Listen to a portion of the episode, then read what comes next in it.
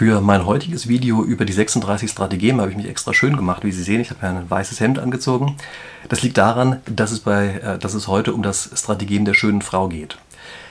Ich bin mir nicht ganz sicher, ob man das heutzutage überhaupt noch so sagen darf, Strategien der schönen Frau, oder ob man heute nicht mehr dazu sagen muss, dass es eigentlich auch ein Strategien des schönen Mannes geben müsste. Ich weiß nicht, ob es das geben kann heutzutage, aber bedenken Sie bitte, die 36 chinesischen Strategien sind sehr alt, ähm, viele hundert Jahre alt und damals war vollkommen klar, wie die Frauen-Männer-Rolle ist. Und ich belasse es jetzt einfach bei der ursprünglichen Interpretation, bei der die Frau die schöne Rolle einnimmt und der Mann die Rolle einnimmt desjenigen, der eben Kriege führt und ähm, der Herrscher ist und dergleichen Dinge. Aber wenn Sie möchten, können Sie es natürlich auch immer jederzeit umkehren. Strategien der schönen Frau. Sie merken schon, was das heißt. Das heißt, man setzt in irgendeiner Form Frau, äh, Frauen als ein strategisches Mittel ein. Das ist durchaus nichts Ungewöhnliches, auch in unserer Kultur. Denken Sie einfach nur an Schach. Dort ist die wichtigste Figur, die es geben kann, die der Frau. Die kann übrigens auch wesentlich mehr als der König. Das muss man sich auch klar machen. Der König, der ist ja eigentlich jemand, der nur lang humpeln kann, wogegen die Frau die agile, flinke ist, die viel mehr kann. Also Sie merken, dass auch in unserer Kultur ist es fest verankert, dass Frauen eine wichtige strategische äh, Rolle übernehmen können. Und jetzt gucken wir uns an, welche Rollen das sind. Das sind nämlich interessanterweise mehrere sind äh, bei diesem Strategem ist es so, dass es also sehr viele, sehr unterschiedliche Interpretationen davon gibt, ähm, wie es tatsächlich auszulegen ist. Und die offensichtlichste Variante, es auszulegen, ist einfach die, dass man sagt, okay, eine schöne Frau verdreht einem Mann dermaßen den Kopf, dass er einfach danach nur noch hormongesteuert ist und überhaupt sein Großhirn komplett ausschaltet und um ein Kleinhirn arbeitet. Und es ist natürlich in strategischen Situationen sehr schlecht, wenn man auf einmal auf ein Kleinhirn läuft. Und äh, das ist letztlich das, worauf das Strategem abzielt. Es sagt, okay, ähm, Männer kann man total außer Gefecht setzen in dem Augenblick, wo man sie einfach nur mit einer Frau konfrontiert und dann denken die ja nichts anderes mehr und vernachlässigen das, was sie ursprünglich an strategischen Dingen vorhatten. Es gibt vielleicht eine etwas allgemeinere Interpretation davon, ähm, die ähnlich ist, aber sich jetzt nicht nur streng auf Frauen bezieht, sondern auf alles, was Männer begehren.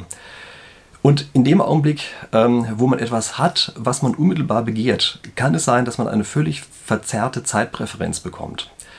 Also ähm, man gewichtet auf einmal das, was man in direkter Nähe haben kann, viel zu hoch gegenüber dem, was man bekommen könnte, wenn man länger wartet. Ihr kennt vielleicht diesen Marshmallow-Test, wo solche Sachen versucht worden sind, mit Kindern nachzustellen, dass man sagt, wenn die Marshmallow nicht gleich ist, ähm, dann kriegst du danach zwei und sich dann angeguckt hat, wie viele halten das eigentlich aus.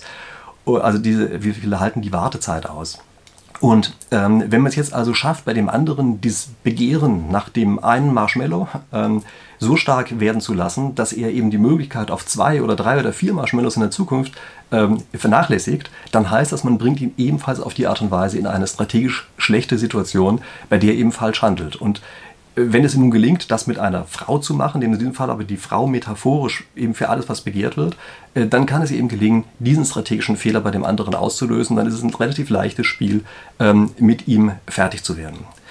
Das nächste bei der Sache ist, wenn es eine Frau gibt, die von vielen Männern begehrt wird und man es schafft, die bei der Gegenseite zu platzieren, dann bedeutet das, dass auf einmal diejenigen, die vorher verbündet waren, also die Männer, die vorher verbündet waren, jetzt auf einmal in Konkurrenz zueinander stehen. Das heißt also, dieses Strategien der schönen Frau kann auch so ausgelegt werden, dass man sagt, bringe einfach irgendetwas ins Spiel auf der Gegenseite, was knapp ist, so dass die Gegenseite, die Männer der Gegenseite, die, äh, die Anführer der Gegenseite auf einmal in eine Konkurrenz gesetzt werden und die natürliche Zusammenarbeit, die zwischen ihnen besteht, aufgelöst wird.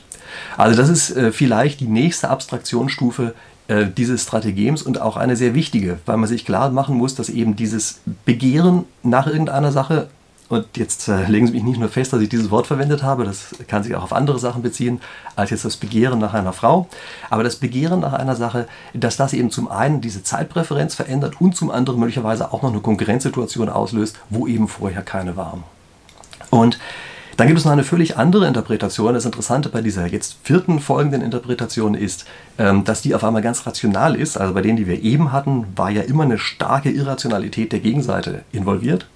Diese vierte Interpretation ist eine, bei der es plötzlich rational wird. Und das ist die, dass man sich an die Frau des Gegners wendet. Es gibt dafür eine ganz interessante Geschichte, die auch aus dem klassischen China erzählt wird. Das ist die Geschichte, wo also ein General eine Schlacht mehr oder weniger komplett verloren hatte, war nur noch mit ein paar Leuten, hat sich gerade noch in eine Stadt reinretten können und es war klar, die Gegenseite ist so viel stärker, dass er dort nur wenige Tage wird überleben können, danach muss er kapitulieren. Und das wollte er natürlich nicht. Und dann hat er sich gefragt, was kann er nun tun? Ähm, er hatte glücklicherweise das Bild einer Frau dabei. Das war natürlich keine Fotografie, sondern das war ein gemaltes Bild. Und er hat also dieses Bild genommen und er hat eine Nachricht draufgeschrieben, die er dem gegnerischen General zustellen wollte. Und die Nachricht lautete, pass auf, ich habe die Schlacht verloren, ich akzeptiere das, ich werde kapitulieren. Und zum Zeichen meines guten Willens werde ich dir diese Frau, die hier abgebildet ist, zum Geschenk machen. Das ging damals offenbar, äh, dass man Frauen schenken kann. Und äh, jedenfalls, er hat dieses Versprechen gemacht. Keine Ahnung, ob er die Frau wirklich dabei hatte oder nicht, aber immerhin, er hatte ja das Bild und hat diese Message also an die andere Seite geschickt, hat aber darauf geachtet, dass es nicht den anderen General sofort erreicht, sondern zuerst die Frau des Generals, die mit dabei waren. Und als die Frau des feindlichen Generals das gesehen hat, hat sie natürlich gedacht, oh, das ist jetzt aber eine ganz schlechte Situation. Äh, jetzt bin ich ja dann plötzlich nicht mehr die Einzige und wenn tatsächlich so eine Schönheit hier reinkommt, dann könnte ich ein Problem kriegen. Das will ich nicht. Und auf die Art und Weise hat sie den feindlichen General überredet, diese Belagerung abzubrechen und einfach zu so sagen, komm, lass den doch da drin mit seinen 100 Leuten, der kann uns eh keine Gefahr mehr sein, wir hören jetzt auf mit der ganzen Geschichte. Und Sie merken, dass hier auf eine ganz andere Weise die Frau als Hebel eingesetzt worden ist. Und was eben, wie gesagt, das Interessante ist, dass im Unterschied zu den meisten anderen Strategien diese Situation eine ist, in der alle rational handeln. Ja, also die gegnerische Frau handelt hier vollkommen rational, denn sie weiß, ähm, wenn sie plötzlich Konkurrenz bekommt, das ist schlecht für sie. Und sie nutzt jetzt also die Einflussmöglichkeiten, die sie hat, um genau das zu verhindern. Der feindliche General ist sich vielleicht mehr oder weniger auch der Situation bewusst. Also er weiß natürlich nicht, dass er eine andere Frau geschenkt bekommen sollte, aber er weiß, seine Frau ähm, würde es nicht so besonders toll finden, wenn es diese Belagerung weitergeht. Und dann sagt er, okay, dann ist die Belagerung offenbar weniger wert als Ärger mit meiner Frau. Und für denjenigen, der das Ganze losschickt, also der in der Stadt drin ist und sich verschanzt, ist natürlich ebenfalls ein rationales Vorgehen, auf die Art und Weise den Kopf aus der Schlinge zu ziehen. Also das ist einer der seltenen Fälle, wo ein Strategem so interpretiert werden kann, dass es tatsächlich komplettes Rationalverhalten impliziert und nicht wie sonst immer ähm, Unrationalität oder sogar Irrationalität. Und das ist vielleicht auch das Interessante bei diesem Strategem, dass da beides drinsteckt. Also einmal sozusagen das maximal Rationale, das, was wir eben hatten, dass man die Frau des Gegners überzeugt, ähm, oder das maximal Irrationale, wo das ähm, Großhirn eines Gegners komplett ausgeschaltet wird und nur noch das Kleinhirn arbeitet, äh, was natürlich, äh, wie gesagt, für strategische Belange so ziemlich der schlechteste Zustand ist, den man sich vorstellen kann. Okay, das war meine Erklärung des Strategems der schönen Frau. Ich hoffe, es hat Ihnen gefallen. Wenn ja, bitte auf Liken drücken.